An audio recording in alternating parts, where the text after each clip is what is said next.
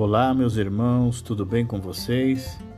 Estamos nos aproximando do final da 13 terceira semana, hein? Do plano de leitura da Bíblia em 200 dias. Hoje é o nosso dia de número 89. Nós lemos o livro dos Salmos do número 55 ao número 61. Nos Salmos de número 55, o salmista clama a Deus dizendo: Escuta a minha oração, ó Deus, não ignore a minha súplica. Davi está preocupado e inseguro.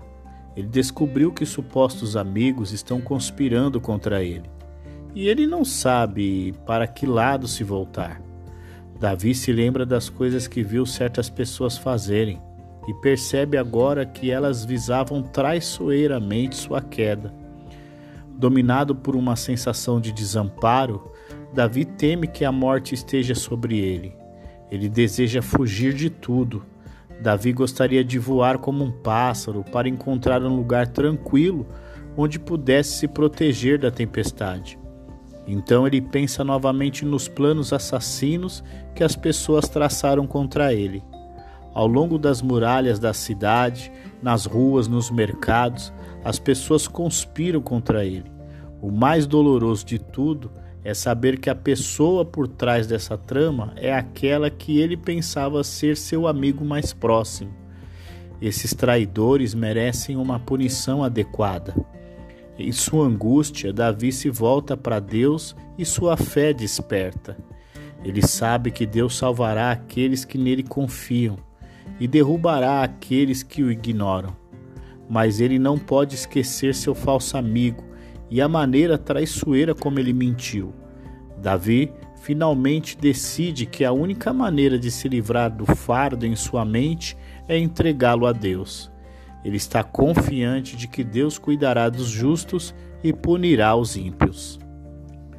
Nos Salmos de número 56, o salmista Davi apresenta ao Senhor Deus uma oração com um pedido de socorro. Davi está muito angustiado em Gate, ao saber de certas pessoas na cidade que planejam matá-lo. O perigo crescente que ele enfrenta leva-o a uma dependência cada vez maior de Deus. Os inimigos observam cada movimento seu, planejando a melhor forma de atacá-lo. Ele está tão tenso de medo que não consegue dormir à noite. Davi sabe que Deus percebe sua aflição, e isso o reassegura de que Deus o protegerá. Na verdade, sua confiança em Deus é tão segura que ele considera a sua oração como já respondida. Ele se imagina cumprindo seus votos, oferecendo sacrifícios de ação de graça a Deus por sua libertação. Nos Salmos de número 57, o salmista Davi compõe uma oração muito semelhante ao dos Salmos de número 46. Tendo escapado de Gate, Davi agora se refugia em uma caverna. Mais importante, ele se refugia no Deus Altíssimo. Assim como um leão caça sua presa, os homens de Saul perseguem Davi. Eles são como aqueles que caçam animais inocentes colocando armadilhas para eles, mas eles próprios são os que vão sofrer. Davi está tão confiante na libertação de Deus que ele retrata cantores e músicos se unindo em louvor ao Deus de amor e fidelidade que os salvou. Nos Salmos de número 58, o salmista Davi expressa a sua indignação com a impiedade. O salmista lida mais especificamente com aqueles que tornam tal situação possível, os juízes corruptos. Malvados em pensamentos e ações, são surdos a quaisquer apelos por justiça. O salmista apela a Deus para quebrar seu poder e destruí-los, para que desapareçam da sociedade humana. Os justos se regozijarão quando a corrupção e a opressão receberem o julgamento adequado de Deus. Nos Salmos de número 59, o salmista Davi continua colocando seus inimigos diante de Deus em oração. O salmo começa com um apelo por proteção contra aqueles cuja intenção é matar Davi. Pessoas sedentas de sangue se escondem no escuro, esperando a oportunidade de matar um homem inocente. Davi os compara a cães selvagens que rondam as ruas à noite em busca de alguma vítima indefesa que eles possam atacar e despedaçar. Mas eles são impotentes contra Deus e, portanto, são impotentes contra aqueles a quem Deus defende. Davi sabe que Deus destruirá essas pessoas violentas, mas não quer que sejam mortas de uma forma que pareça ser o resultado de causas naturais. Ele deseja que a morte ocorra de tal forma que as pessoas vejam claramente que é um julgamento direto do Deus justo. Enquanto isso, os cães famintos ainda rondam.